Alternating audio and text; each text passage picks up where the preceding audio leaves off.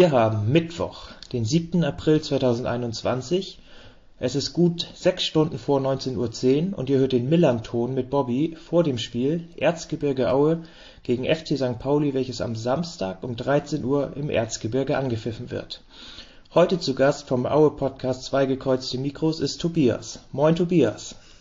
Hallo, moin und Glück auf nach Hamburg. Das freut mich, dass du da bist. Ähm, du warst ja auch schon einmal zu Gast bei uns, wenn ich mich richtig, richtig entsinne, oder? Ich glaube, das genau, das war vor zwei Jahren. Ich glaube, das war noch bevor unser äh, zwei gekreuzte Mikros angefangen hat. Ähm, deswegen war ich da. Ich fand es ich fand's super schön, war eine total spannende Erfahrung. Deswegen bin ich auch total froh, wieder da zu sein. Denn einmal, bis, wie bist du überhaupt dazu gekommen, ähm, sagen selbst bei dem Podcast mit einzusteigen oder mitzugründen? Wie bist du da auf die Idee gekommen oder? Also ich wurde ja, ich wurde ja gefragt von, von Thomas, der ja auch äh, in Hamburg wohnt und der hat ja gemeint, Mensch, du, ich habe dich ja damals beim Podcast äh, aber beim Millerton gehört und du hast es ja total gut gemacht und ich wollte, ich habe jetzt selber mal vor, so, so einen Podcast zu gründen. Das haben wir dann noch den Martin dazu geholt und da bin ich dann praktisch mit dazugekommen. Also sprich, euer Auftritt hat nicht dazu, dafür gesorgt, dass ich jetzt praktisch Mitglied bei den zwei gekreuzten Mikros bin.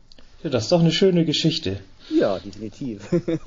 Dann kennst du ja auch sicherlich noch unser Ritual, dass du dich trotzdem am Anfang noch einmal äh, selbst vorstellst. Deswegen einmal die Fragen an dich. Wer bist du, was machst du und warum Erzgebirge Aue? ja, also ich bin äh, Tobias, ich bin 33 Jahre alt, äh, ich wohne in Dresden, bin, äh, bin Psychotherapeut von Beruf und äh, bin einer der drei netten Herren von den zwei, zwei gekreuzten Mikros und äh, warum Erzgebirge Aue? Weil ich finde, dass äh, dieser Verein einfach ein geiler Verein ist. Also einfach ein Verein, wo einfach Fußball gearbeitet wird, wo eine ganz besondere Mentalität herrscht, wo sehr viele bodenständige Menschen ist und die einfach auch noch so weit weg ist, so vom ja, Millionengeschäft, wie zum Beispiel bei RB Leipzig oder halt auch bei Bayern München. Also dort ist so, nach Aue zu fahren, ist einfach mal kurz durchzuatmen von der weiten großen Fußballwelt. Ja, ich war auch noch ein, zwei Mal in eurem alten Stadion und da fand ich auch die Anreise, vor allen Dingen die letzten 20 Minuten mit dem Auto und dann auch noch mit dem Stadion und der kleinen Hütte da oben auf dem Wald, das hatte schon immer noch ein anderes Gefühl, als es jetzt heutzutage bei vielen anderen Stadien ist, wo man gefühlt nur noch von der Autobahn abfährt und in so einem Käfig wie in Paderborn einfach nur ankommt. Genau, so ein bisschen auch quasi die letzten 20 Minuten, die man im Bus fahren kann, so durch diesen Wald oder früher auch noch mit der Erz Erzgebirgsbahn, die ja bald wieder fährt. Das ist einfach, das sind tolle Erlebnisse, wirklich, wirklich tolle Erlebnisse. Äh, findest du denn, ist das, ähm, oder hat sich das Stadionerlebnis, seitdem ihr ein neues Stadion habt, etwas verändert oder bist du damit grundsätzlich zufrieden, wie sich das mit dem neuen Stadion entwickelt hat? Also ich, das alte Stadion, das Old Otto, das hatte so auch, auch so seinen gewissen Reiz. Das war halt noch so ein altes, uriges Stadion, aber auch mit dem neuen Stadion bin ich eigentlich ganz zufrieden. Klar, man hat relativ viel Beton und klar auch so ein bisschen so Catering funktioniert jetzt nicht ganz, nicht ganz so super, aber grundlegend bin ich eigentlich total zufrieden, weil auch die Aussicht Hammer ist und du siehst überall vom Stadion eigentlich gleichermaßen gut. Du hast, wir haben jetzt ja schon kurz über Stadion gesprochen. Ich habe letztens gelesen, dass ihr, dass euer Stadion mit viel grünen Strom von der eigenen Photovoltaikanlage betrieben wird. Kannst du mich oder die Hörer und Hörerinnen da ein bisschen genauer mit reinnehmen oder tiefer mit reinnehmen? Genau, also ein bisschen ähm, der, der Verein Aue hat mit seinem hiesigen oder mit dem dortigen Energieversorger praktisch ähm, eine Photovoltaikanlage aufgebaut, die liefert ca. 700.000 Kilowattstunden um, umweltfreundlichen Strom und das sind, ich habe mir, hab mir das jetzt mal sagen lassen von einem äh, Umwelt- oder Energieexperten, das sind circa, liefert Strom für 175 Haushalte im Jahr. Und das ist sicherlich, hört sich jetzt erstmal jetzt nicht so super viel an, ist aber, glaube ich, für diese Region schon auch ein ganz ein schönes Achtungszeichen. Na, zumal, und was ich auch besonders toll finde, dass sie auf die Photovoltaikanlage auch noch äh, Kumpelverein äh, draufstehen haben. Also von daher, und ich finde, das ist eine gute Aktion von Auer, weil es einfach auch so in Richtung Zukunft gerichtet ist, so in Richtung e-, Energiefreundlichkeit. Also so ein bisschen ähm, das ist so ein bisschen, ich bin mir jetzt nicht sicher, wie das jetzt in weiten Teilen der Fans ankommt. Wenn man mal guckt, wer da eigentlich kommentiert hat unter dem Verein, das sind andere Leute gewesen, die positiv kommentiert haben, als die da sonst kommentieren, sag ich jetzt mal. Also ich glaube aber, ähm, das frisst ja, frisst ja kein Brot, eine Photovoltaikanlage aufzubauen und ich finde, das ist ein guter Schritt in die richtige Richtung. Weißt du denn, wo die aufgebaut ist? Ist die in der Nähe vom Stadion, am Stadion oder ein bisschen weiter weg? Ne, die ist auf dem Dach. Auf dem Dach vom Stadion? Genau. Okay. Das finde ich total cool. ja, ich hatte nämlich auch letztes Jahr noch mal gesehen, dass irgendwas auf eurem, auf eurem Stadiondach steht, aber dann ist es bestimmt das, was du gerade angesprochen hast, ist das von den Photovoltaikanlagen ist. Und was stand da drauf? Kumpelverein? Genau, der Kumpelverein. Okay.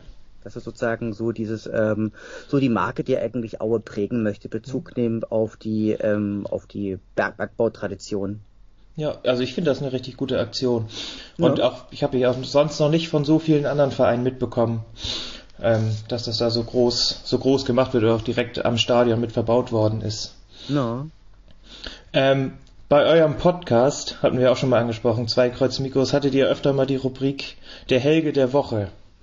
Ähm, habt ihr den immer noch und falls ja, ist da in den letzten Wochen, Monaten noch mal was gekommen? Weil was ich so mitbekommen hatte, war, dass von diesen Aussagen, die größere Wellen geschlagen hatte, ein bisschen ruhiger geworden? Also grund, grundlegend ist es so, ähm, den Helge der Woche, den machen wir natürlich immer noch. Und ich glaube, ähm, dieses Helge der Woche, das hat ein Stück weit auch so einen wunden Punkt auch getroffen, weil ich glaube, ähm, also man muss ja Grundlegend muss man ja erstmal was zur Person Helge, Helge Leonhardt sagen. Grundlegend kann man sagen, es ist ein großer Macher im Verein, es ist eine große Autorität, alles geht über seinen Tisch, fühlt Aue total sicher, hat mit einem großen wirtschaftlichen Sachverständnis und ist visionär und genießt auch einen großen Rückhalt innerhalb der Region. Ich finde auch, dass er sehr nahbar und menschlich ist. Teilweise fällt er aber eher auch auf durch solche eher ungeschickten Twitter-Aussagen, äh, auf die haben wir ja auch angespielt. Und ähm, er wird auch außerhalb von Aue bisweilen halt auch kritisch betrachtet, so in Richtung, dass er eher so ein bisschen so ein kleiner Patriarch ist und dass er einfach Äußerungen macht, die einfach aus, aus der Zeit gefallen sind. Problematisch ist teilweise, oder nicht problematisch, aber durch diesen großen Rückhalt wird auch Kritik an Helge Leonhardt innerhalb der Region Aue nicht gerne gesehen. Oder beziehungsweise auch nicht, auch nicht gerne, gerne gehört, weil die ja sagen, okay, das ist jetzt unser Präsident und jetzt lassen die jetzt nicht irgendwie äh, irgendwie formen von Leuten oder uns kritisieren von Leuten, die ja eigentlich gar nicht in Au wohnen. Und ich finde aber schon, ähm, dass es wichtig ist, diese Rubrik Helge, Helge der Woche zu machen, einfach um auch dem Verein so die Rückmeldung zu geben, okay, ihr werdet da irgendwie auch ein Stück weit beobachtet und ihr werdet da auch, ähm, das, das wird auch, das hat auch irgendwie einen Widerhall. Also auch gerade diese werdet Mütterrede, weiß nicht, ob du dich an, dich an die noch erinnern kannst. Mhm. Ähm, die, das finden viele Menschen innerhalb von Aue total unproblematisch, was er da gesagt hat, aber Menschen außerhalb von Aue sagen, what the fuck, was geht denn da ab? Und unser Eindruck ist so ein bisschen gewesen, dass auch diese Rubrik Helge der Woche auch innerhalb des Vereins gehört wird und ähm, teilweise auch ein bisschen mit Argwohn betrachtet wird. Na, und ähm, ich finde es aber persönlich trotzdem wichtig, weil wir sind ja auch nicht jetzt nicht der Vereinspodcast, also nicht der vereinsinterne Podcast, sondern wir sind ein Podcast, der praktisch die Fernperspektiven auf Aue praktisch ausnimmt. Und wir werden diese Rubrik definitiv fortsetzen und äh, definitiv da auch unseren Senf, da, unseren Senf äh, dazugeben. Ja, ich finde das super gut, dass wenn man das versucht ins richtige Licht zu stellen oder es zumindest kommentiert oder zumindest sagt, was oder wie es gedacht sein sollte oder was er damit sagen wollte oder wie er es hätte besser nicht sagen sollen, finde ich es total gut, dass man darauf hinweist. Ähm, habt ihr denn auch schon mal direkt sagen negatives Feedback dafür bekommen oder ist es eher so ein Gefühl, was bei euch mitschwingt, dass es so ankommt? Naja, es gab für eine Aussage, äh, also es gab tatsächlich ein bisschen, bisschen Flack gab es jetzt schon, sag, sag ich jetzt mal, um es mal, um es mal in Helge Leonhardt-Style zu sagen. Ähm, so ein bisschen, das war so eine Aussage, wo es so, wo es so darum ging, äh, dass halt äh, der Helge Leonhardt manchmal einfach so Sachen postet, die voller Rechtschreibfehler, also jetzt, jetzt nicht gegen die Rechtschreibfehler, Gottes Willen, und wo wir dann auch sagen, wo wir halt auch mal eine sehr, sehr spitze und eine sehr, sehr sarkastische Bemerkung gemacht haben, wo es dann doch innerhalb ähm, der Innerauer Fan-Community dann auch schon äh, sehr kritisches Feedback dann einfach auch dafür, dafür gegeben hat. Wo, wo wir auch wissen, dass es auch innerhalb des Vereins für Unruhe gesorgt hat, weil dort auch dann denen dann so ein Licht aufgegangen ist und gesagt hat, oh oh, das wird ja beobachtet und aber wie können die es denn wagen dann Helge Leonhardt da ein bisschen so zu mhm. beleidigen. Na? Ja, ich glaube, mit Führungspersonen oder auch politische Führungspersonen mit einem Twitter-Account, das ist immer so eine Sache für sich. Aber dann lass uns das Thema mal abhaken. Ich habe noch, hab noch eine etwas negativere Sache, bevor wir zum Sportlichen springen können. Und zwar, äh, ich glaube, es war jetzt schon vor ein paar Wochen das zweite Mal, dass ich zumindest mitbekommen hatte, dass es ihr in kleiner Form gegen das Hygienekonzept verstoßen habt. Mhm. Ähm, weißt du, was da genau los war und wie das sagen sanktioniert worden ist? Ähm, ja, also es, war, waren Hygieneverstöße im Rahmen des Spiels äh, von Hannover 96. Das war gleichzeitig waren die Feierlichkeiten zum 500. Zweitligaspiel, was für Aue wirklich hammermäßig ist, und zum 75-jährigen Vereinsjubiläum. Dort waren Gäste geladen und dort gab es auch einen Post auf Twitter von zwei Torten, die ich auch gerade hier in meiner Vorbereitung sehe. Und ähm, tatsächlich ist es wohl so gewesen, dass dort wohl in kleinerer oder größerer Form gegen das Hygienekonzept verstoßen wurde. Das ist auch von den Videokameras eingefangen worden. Ich habe es auch im Fernsehen gesehen, dass da Leute waren und ich habe auch schon gedacht, oh oh, das gibt jetzt bestimmt Ärger. Dann gab's doch, gibt's doch für mich doch eine unklare Rolle eines Vereinsrepräsentanten von Hannover 96, ähm, die dann praktisch vom Helge Leonhardt so ein bisschen kommentiert worden ist, dass das Denunziantentum ja ein großes, ein großes Problem heutzutage sei wo ich mir auch wieder dachte, Mensch, lieber Herr Helge Leonhardt, Denunziantentum, das ist, das rückt das ja wieder in eine sehr merkwür mhm. merkwürdige Richtung. Das, ich glaube, das wurde dann aber auch gelöscht. Und ähm, es gab dann tatsächlich auch eine Strafe. Ich glaube, ich würde jetzt, glaube ich, lügen. Ich waren, glaube ich, 20 oder, oder, oder 40.000 Euro oder 15.000 Euro. Und da gab es dann halt auch noch auch so einen Kommentar vom Verein, so sinngemäß stand halt drin, ja, wir akzeptieren hier zwar die Strafe, äh, sie sehen es aber, aber, aber mit einem großen Stampfen auf dem Boden. Also wie so, also ein bisschen überspitzt gesagt, wie so, wie so ein kleines Kind, die sagt, okay, ich mache das jetzt, aber eigentlich finde find ich ja, finde ich ja total blöd und total gemein. Und äh, unten drunter war auch noch so, war auch noch der Verweis, es wird extra übernommen, die Strafe, ich glaube, es waren 15.000 Euro. Und ähm, aber kauft doch äh, etwas von unserer vir virtuellen Torte. So. Also bügelt unsere Fehler wieder aus mit eurem Geld. Ja, genau. Also der Eindruck ist dann, ist dann zumindest so entstanden. Und das war so ein bisschen, und das gab auch innerhalb ähm, der Auer Community so ein bisschen auch so die Eindruck, ja, äh, Bayern und Dortmund dürfen das machen, aber wir als kleines Aue dürfen das halt irgendwie nicht machen. Und das ist ja auch so ein bisschen das, was ja auch so, glaube ich, auch so ein bisschen Helge Leon halt auch mit seiner Aussage auch so ein bisschen suggerieren wollte. Ja, jetzt nur bei, bei unserem Heimspiel am ich glaube am Sonntag war es gegen Braunschweig, mhm. sagen unsere unsere Präsidenten und so, die haben ja sind haben ganz darauf verzichtet ins Stadion zu, äh, zu gehen, mhm. aber auch weil in Hamburg ist jetzt ja sozusagen ab 21 Uhr Ausgangssperre. Oha. Ja. Deswegen sind da sozusagen war das Stadion eigentlich fast komplett leer. Mhm. So, dann lass uns mal ein bisschen sportlicher werden. Wir ja. sind ja inzwischen sogar Tabellennachbarn. Ja. Ich glaube sogar mit dem Sieg oder mit durch den Sieg von Heidenheim sind wir Achter und Neunter oder Siebter und Achter. Ich weiß jetzt nicht mehr ganz genau, wie es nach dem 1 zu 0 gegen Kiel ist. Mhm. Ähm, wir, sind, hm, wir sind Achter, glaube ich. Okay, ja, dann müssten wir noch Siebter sein, oder? Nee, neun. Ah, ist ja auch nicht ganz so. Auf jeden Fall sind wir Tabellennachbarn, mhm. was ich auch vor ein paar Monaten noch nicht gedacht hätte. Ähm, ich habe mir raus oder habe gesehen, dass ihr dass es bei euch einen großen Unterschied zwischen Heim- und Auswärtsleistung gibt. Also ihr seid sagen in der, in der Heimtabelle, habt ihr aus 13 Spielen 25 Punkten geholt mhm. und auswärts aus 14 Spielen in Anführungsstrichen nur 12 Punkte. Ja. Ähm, ist das so ein bisschen Tradition bei euch, dass ihr also grundsätzlich über die ganzen Jahre und Saisons Heim eher mehr punktet als auswärts? Definitiv. Also ich glaube, Aue ist eine traditionell ganz heimstarke Mannschaft und dass wir in der Saison bereits dreimal gewonnen haben, ist fast schon ein kleines Wunder, denn das ist schon einmal mehr als letzte Saison. Deswegen muss man, muss man ehrlicherweise sagen, es sind drei Auswärtssiege für Auer Verhältnisse fast, fast schon viel. Und aber Aue ist einfach eine Mannschaft, die einfach von ihrer Heimstärke lebt. Also auch letzte Saison waren sie auch heimstark bombenstark, also noch, also noch viel, noch viel, viel stärker als heute, also, also als diese Saison. Also ich glaube, ohne die Heimspiele hätte Aue keine 500 Zweitligaspiele mhm. machen können. Ja. Ähm, und glaubst du oder kannst du dir vorstellen, warum es dieses Jahr trotz keiner Zuschauer keinen Unterschied an dieser Tendenz gibt, dass ihr auswärts so stark seid und auswärts immer noch in Anführungsstrichen schwach?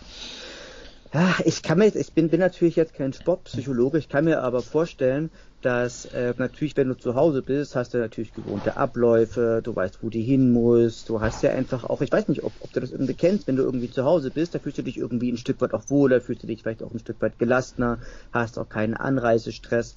Und das schlägt sich natürlich dann schon auch auf die, auf die Leistung dann natürlich auch, auch nieder. Könnte ich mir jetzt zumindest vorstellen, so als, äh, ja, Hobby-Sportpsychologe.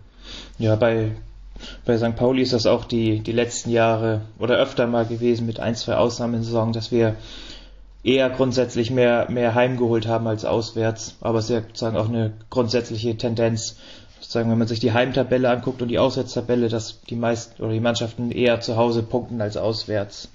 Mhm. Ähm, ihr habt ja Dirk Schuster als Trainer. Ja. Ähm, ich hatte jetzt vom Gefühl gesagt, dass der eigentlich perfekt zu euch passt mit seiner Art und Weise, mit der Philosophie und auch so ein bisschen mit der Art, wie er Fußball spielt. Ist das richtig mhm. oder täuscht das? definitiv ist das halt äh, ein Trainer, der auch gut zu Helge Leonhardt passt, sag ich jetzt mal, was in Auer ja nicht ganz unwesentlich ist. Da ist ja auch ein gewisser Daniel Meyer halt auch dran gescheitert, also was, mhm. was ja glaube ich sein Vorgänger war und hat immer in 59 Spielen 21 Siege und 14 Unentschieden geholt und insgesamt 77 Punkte, was wirklich viel für Aue Verhältnisse ist. Und natürlich merkt man, ähm, es ist halt so ein bisschen so ein ja, Defensivfetischist, sag ich jetzt mal. Also sagt aber hinten stabil stehen und vorne, ähm, also hinten gibt es immer eine ganz klare Ordnung und setzt gerade in der Innenverteidigung auf eine Körperlichkeit, auf äh, Körpergröße und legt dabei auch mal viel Wert auf Disziplin und Einsatz und ähm, hat einfach auch präferierte Spieler. Also gerade Ballas und Gonter, die sind eigentlich praktisch immer gesetzt, wenn, wenn sie spielen können. Und da, es, es spielt natürlich kein Hurra-Fußball, das, das, ist, das ist, ist so nicht wahr. Ähm, aber er setzt auch nicht nur auf, äh, wir zerstören jetzt hier alles. Na, mhm. sondern er hat schon, also es gibt, es gibt ein klares Konzept bei ihm, und zwar hinten sicher stehen, im Mittelfeld Ball gewinnen und dann äh, nach vorne äh, ab die wilde Maus, äh, schönes äh, Konterspiel, in der Regel Test Testro auf Krüger oder Krüger auf äh, Testro. Na, das bedeutet, also was er natürlich total gut perfektioniert hat, ist, gibt dem Gegner den Ball und äh, wir gewinnen den irgendwann im Mittelfeld und, und dann geht's ab. Das ist nämlich eine große Schwäche von Aue, wenn der Gegner sagt, nee, wir geben jetzt Aue einfach mal den Ball und gucken einfach mal, was, was wir machen. Mhm. Denn dort hat nämlich Aue äh, ja ganz, ganz schön große Probleme, weil im Moment einerseits ähm, die Torgefälligkeit aus dem Mittelfeld fehlt, aber auch natürlich wenig Kreativität aus dem Mittelfeld auch kommt. Ja, das ist ja ein verbreitetes Phänomen, wenn man aus der Bundesliga Mainz oder Augsburg sich anguckt, die sagen auch immer gut sind, wenn sie dem Gegner den Ball überlassen können und durch schnelles Umschalten oder hinten gut stehen, sagen eher gegen die Mannschaften, die einen Tick weiter oben platziert sind, besser punkten können. Mhm. Ähm, glaubst du denn, also ihr steht ja richtig gut da und die letzte Saison habt ihr ja auch schon richtig gut gespielt, dass das sozusagen das, das Maximum ist, was man mit Dirk Schuster oder was Dirk Schuster aus der Mannschaft rausholen kann? Aus dieser Mannschaft ganz sicher. Also grundsätzlich gesehen, wir haben ja unsere feste Achse, äh, Smendel, Gonta Ballas, Riese Fandrich, Krüger und äh, Testro. Und muss man ganz klar sagen, dann haben wir noch den Jan Hochscheid, der wird leider nicht, wird leider nicht jünger, mhm. Dimitri Nazarov, der wird leider nicht jünger. Also wir haben eine relativ alte Mannschaft. Also ich glaube mit, mit die älteste in der, in der, in der zweiten Bundesliga. Und wir sind ein Stück weit ähm, technisch einfach limitiert. Also das ist jetzt nicht böse gemeint, aber es ist technisch, technisch limitiert und wenn du nach Aue zum Fußball gehst, weißt du, du wirst jetzt keinen realen Madrid-Fußball jetzt sehen. Na, und ich glaube, ähm, dass wir in Aue stetig demütig sein sollten. Ich glaube, dass so ein siebter, achter Platz ist für Aue bombastisch. Und alles, was da darüber hinausgeht, das, das ist, das ist ein kleines Wunder. Na, also gerade, wir bräuchten, wir müssen immer Glück haben, dass wir durch dass wir halt durch unser Scouting oder durch unsere Kontakte Leute wie den, wie den Florian Krüger finden können. Mhm. Oder, oder einfach solche Leute wie, wie zum Beispiel den Pascal Testro, der ja in Dresden nicht mehr glücklich war, äh, der da auch ja ein bisschen in, äh, in Schimpf, Schimpf und Schande gegangen ist, dass, dass wir den zurückkriegen. Oder einen Jan Hochscheid, der in der Region verwurzelt ist durch seine Ehefrau. Oder einen Martin Mennel, der, der auch vor, vor etlichen Jahren gekommen ist. So, aber dieses Glück wirst du, glaube ich, nicht immer haben. Und wir spielen jetzt unsere fünfte Saison in der zweiten Bundesliga. Und eigentlich sagt man ja statistisch, in der fünften Saison steigt Aue immer ab aus der zweiten Liga. Aber das wird rein statistisch gesehen ist das unwahrscheinlich, dass es dieses Jahr passieren wird. Aber ich sage trotzdem, mit Aue muss man trotzdem immer super, super demütig sein, was das angeht. Mhm. Du hast gerade einen Spieler angesprochen, Florian Krüger. Ja. Ist er mit eigentlich euer, wie du schon gesagt hast, mit ähm, Testrot und Nazarov, einer, der da vorne die ganzen Tore und die Arbeit macht. Mhm. Ähm, ich habe gehört, dass oder ich habe gelesen, dass er letztens ein Interview ge gegeben hat, wo er relativ offen darüber gesprochen hat, dass so ein Wechsel zurück zu Schalke 04 für einen Neuaufbau da ihn, er ihn gar nicht so uninteressant finden würde. Mhm. Wie glaubst du, geht denn die ganze Geschichte aus in der Hinsicht? Naja, die Frage ist halt, also Florian Krüger ist, ne, also ich hoffe, ich trete jetzt keinem Aue-Fan zu nah, aber der ist eigentlich zu höheren Berufen. Als, also ist eigentlich ist das einer, den ich so bei Freiburg sehe, den ich bei Mainz sehe, den ich bei Augsburg sehe, ähm, der einfach wahnsinnig, der einfach ganz viel von seiner Schnelligkeit und von seiner gedanklichen, also vom Stellungsspiel lebt und auch von der Gedankenschnelligkeit. Die Frage ist halt, äh, Florian Krüger ist teuer. Also der wird teuer sein von der Ablösesumme, hat nämlich extra nochmal verlängert bis zum Jahre 2023. Und das heißt, Aue wird, wird für den Geld haben wollen. Und Geld, was Schalke nicht haben wird. Also Schalke ist ja massiv verschuldet. Also ich weiß, gar nicht, wie, wie, wie, die, wie die das überhaupt noch schaffen können, ohne in die Insolvenz zu gehen. Und also ich bin mir halt nicht sicher, wenn als Schalke nicht irgendwoher Geld auftreibt, durch, durch eigene Verkäufe, kann ich mir das Stand jetzt eher weniger vorstellen, dass er zu Schalke geht. Dann eher zu einem schwächeren Verein aus der ersten Liga. Aber sagen, wenn irgendein Verein Summe X, die euch zufriedenstellt, hinlegen wird, wird er sicher gehen. Schätzt du? Die Wahrscheinlichkeit ist da eher höher, als dass er bleibt. Okay. Ich will ich jetzt mal so formulieren. Ähm, dann haben wir noch einen Spieler, noch Martin Mendel. Da habe ich gehört, er macht sein 300. Zweitligaspiel oder Ligaspiel für, für Erzgebirge Aue. Ich glaube, 300. Ja. Ligaspiel. Mhm. Ähm, ist da irgendeine Ehrung geplant? Hast Bestimmt. du da? Bestimmt. Also Martin Mendel, also ich glaube, bei Martin Mendel, da, da kann man sich sicher sein, das ist, das ist eine lebende Legende. Also das ist so, da, also ich weiß nicht, ob du, ob du früher Fußballmanager gespielt hast, ähm, aber da gab es doch in irgendeinem Teil gab es immer die Heldenspieler. Und die Heldenspieler ist, wenn die auf dem Platz stehen, werden alle anderen Spieler drumherum irgendwie besser. Und das ist bei Martin Mendel praktisch auch der Fall. Also der hat, der Mann hat einfach wahnsinnige Reflexe. Ich weiß gar nicht, wo er die her hat. Also war ja früher Handballfußball, hat ist wahnsinnig guten Flugparaden. Ähm, Strafraumbeherrschung ist nicht immer ganz seins und auch nicht, auch nicht der Abschlag. Und es ist halt ein wahnsinniger Elberkiller. Und äh, ich glaube, dass er einfach maßgeblich am Erfolg der letzten Jahre beteiligt ist. Einfach auch als Identifikationsspieler und ich bin mir relativ sicher, dass das eine Ehrung für ihn geben wird. Ich weiß jetzt gerade sein Alter nicht genau aus dem Kopf, aber er hat bestimmt noch ein, zwei Jahre, die er auf dem Niveau weiterspielen kann, oder? Na, er ist jetzt Anfang, Anfang 30. Für mich alles täuscht, oh. ist er jetzt, ist er jetzt, ähm, ist er jetzt drei, nee, ist er, nee, ist jetzt 33 geworden und äh, das bedeutet, er wird jetzt noch ein paar, Jahr, paar Jahre spielen können, aber äh, nach, Hel also nach Martin Mendel kommt so erstmal lange nichts. Sag ich jetzt mal so, was, was das Niveau angeht. Dann lass uns doch einmal ein bisschen genauer auf das Spiel jetzt am Samstag gucken. Ähm, mhm.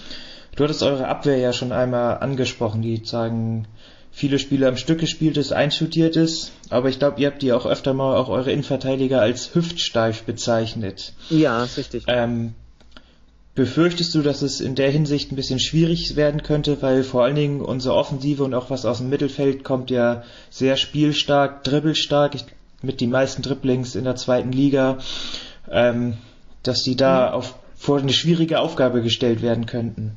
Also ich glaube, ähm, was sehr für Aue spricht, ist, dass ein gewisser Philipp Riese vermutlich wieder da sein wird. Das ist so ein Spieler, ich weiß nicht, ob du den kennst, so, das ist so ein Arbeitertyp, also das ist, das ist so ein Terrier, und der, der ein bisschen so auf Zerstören des Spiels auch ausgelegt ist, indem der einfach alle Räume, Räume zuläuft. Und ähm, ich glaube, das könnte tatsächlich, ähm, das könnte uns gegen Pauli tatsächlich helfen. du hast natürlich recht, ähm, Ballas ist natürlich auch ein Spieler, der mit einem guten, auch mit einem guten Stellungsspiel natürlich auch, auch auffällt. Ne? Also der mhm. natürlich auch gut, gut zulaufen kann und auch ein Gonter, der hat natürlich relativ viel Erfahrung, ist natürlich auch jetzt nicht mehr der Allerschnellste auf, auf dem Platz. Na, und ähm, dadurch glaube ich schon, also ich glaube, gegen ähm, das wird richtig, richtig knackig schwer, gerade wenn ich mir so Kieré angucke oder was ich auch gegen, gegen Braunschweig gesehen habe oder hier einen äh, Oma Mamouche mhm. sozusagen, ist natürlich, das sind alles starke Spieler. Nicht zu vergessen natürlich euren Guido Burgstaller, also also das wird eine, wird eine richtig knüppelharte Aufgabe und die Innenverteidigung wird richtig, richtig viel zu tun haben. Ja, ich habe noch gerade eben noch gehört, dass der auf Oma Mamouche bezogen, dass der Sportchef von VfL Wolfsburg, Marcel Schäfer, schon mal gesagt hat, dass der im Sommer auf jeden Fall erstmal wieder zurückgehen soll, dass man mhm. sich im Sommer auf jeden Fall da nochmal unterhält, aber ich kann mir nicht vorstellen, dass er noch eine Saison am Millern-Tor weiterspielen wird. Mhm. Ich sage auch, auch, ich glaube auch, wenn Wolfsburg in die Champions League kommt, dass er entweder zurückkommt oder dann noch ein Verein, zu einem Verein nochmal ausgeliehen würden, geliehen würden, der ein Regal höher ist, sowas wie Freiburg, Augsburg, Mainz in der, in der Hinsicht, glaube ich. Mhm. Ähm, ja, ich wir hatten noch, ich wollte noch ein, zwei Statistiken vorbereiten, nur leider wurde meine Vorbereitung ein bisschen gestört in der Hinsicht und du meintest, dass du da in der Hinsicht ein bisschen was vorbereitet hast oder mit ein paar interessanten Sachen glänzen könntest. Ja, und zwar, womit ich, womit ich durchaus gut, äh, gut glänzen kann, ist natürlich ist die Expected Goals Regelung, denn äh, Auer hat nämlich die geringsten Expected Goals aller. Also das bedeutet, äh, die sind unglaublich effik äh, oder effizient. Bedeutet, beziehungsweise nee, die, die, eher, eher effektiv. Bedeutet, das heißt, die machen aus ganz wenig Torchancen relativ viele, äh, viele Tore. Also ich glaube, sie, sie, sie performen schon die, die gesamte Saison eigentlich über. Sie sind, äh, Aue ist Elfmeter anfällig. Sie haben schon neun Elfmeter gegen sich bekommen. Und woran die, auch, ja. Und die goldene Frage ist, wie viel hat Mendel von den neun gehalten? Ich glaube, über die glaube, vier oder fünf. Das ist echt krass. Na, also so ein bisschen, und das musst du auch bedenken, Martin Mendel ist ja, ist ja nur nicht der größte Spieler, ich glaube, der ist in Anführungsstriche bloß 1,85 Meter. 85. Ähm, aber der, was, der hat schon einige, einige rausgeholt. Und definitiv ist es, ist es dadurch so, auch bedingt durch diese hüftsteife Abwehr, ähm, kommt, kommt natürlich auch mal so zu Situationen, wo auch jemand da mal in, in der Innenverteidigung mit rumhirschen muss, der da eigentlich jetzt nicht so zu suchen hat und deswegen auch ähm, Elfmeter halt auch verursacht werden. Na, also so ein bisschen, das ist, das ist so ein bisschen die Schwierigkeit bei Aue. Und ähm, Aue ist eine Mannschaft, die mit Vorliebe in der, in der zweiten Halbzeit, also zwischen der, äh, zwischen der 51. und 90. Minute trifft und in der ersten Halbzeit relativ wenig. Und sie kriegen ja auch ihre meisten Tore in den letzten 10 Minuten eingeschenkt. Ne? Okay, ich habe jetzt kein, kein Werte für vorliegen, aber ich sag mal, seit dem Winter sind wir bekannt dafür, relativ früh zu treffen, jetzt auch gegen Braunschweig mal wieder. Mhm. Ähm, bin ich mir auch gespannt, ob in der Hinsicht irgendwas am Anfang passiert oder vielleicht wir am Anfang die Tore machen und ihr ab zweiter Halbzeit. Mhm. Auf jeden Fall mal sehr, sehr spannend zu sehen. Also zwischen der, zwischen der ersten und zehnten Minute äh, fängt Aue 19 Prozent seiner Gegentore. Das ist eine Menge. Vor allen Dingen, mhm. wenn man dann doch bedenkt, dass wir gerne früh treffen. Mhm. Da können wir auf jeden Fall mal nach dem Spiel mal ein Auge drauf werfen, ob in der Hinsicht was passiert ist oder nicht. Genau. Was das dann bei Aue halt auch immer sehr bedenken muss, dass es eine, ist, dass es eine, konter, eine konterstarke Mannschaft ist. Und es ist eine Mannschaft, natürlich, es gibt eine relativ wenig Torschützen, also es gibt ja Pascal Tastro mit elf Toren, es gibt Florian Krüger mit elf Toren. Und danach kommt erstmal lange nicht. Danach kommt Dimitri Nazarov mit zwei Toren und John Patrick Strauß mit zwei Toren und Ben Zulinski. Und dadurch ist es natürlich auch nicht, auch nicht so ganz ungewöhnlich, dass natürlich äh, die meisten Tore von uns mit dem rechten Fuß geschossen werden, weil mhm. nämlich, glaube ich, beide Rechtsfüßer sind. Na, ähm, das ist, das ist vielleicht doch eine ganz, noch eine ganz spannende Statistik. Und natürlich auch, dass wir, dass wir überdurchschnittlich viele Tore auch aus Kontern erzielen. Ja, was glaubst du denn, wie das Spiel am Samstag ausgeht? Oder erstens, was glaubst du und was erhoffst du? Also, ich sage ja, Aue ist eine traditionell heimstarke Mannschaft. So, ist aber gerade relativ formschwach. Ich glaube, wir sind auf Platz 13 der aktuellen Formtabelle. Und St. Pauli ist, glaube ich, gerade Erster der Formtabelle mit 13 mhm. Punkten. Sind auch also, Erster der, der Rückrundentabelle. Na, ich glaube, das wird für Aue äh, ziemlich knackig werden. Und ich denke, es wird ein Unentschieden werden. Ein 1 zu 1 oder ein 2 zu 2. Ja, meine Befürchtung ist auch, weil wir beide könnten mit einem Sieg die magischen 40 Punkte knacken. Ich meine noch, ihr habt letztes Jahr auch noch ein bisschen länger gebraucht, wo ihr kurz vor den 40 wart, die, die mhm. zu holen. Ich kann mir vorstellen auch, dass das Spiel unentschieden ausgeht, weil wir irgendwie beide an der magischen Mauer von 40 Punkten noch ein bisschen abprallen werden.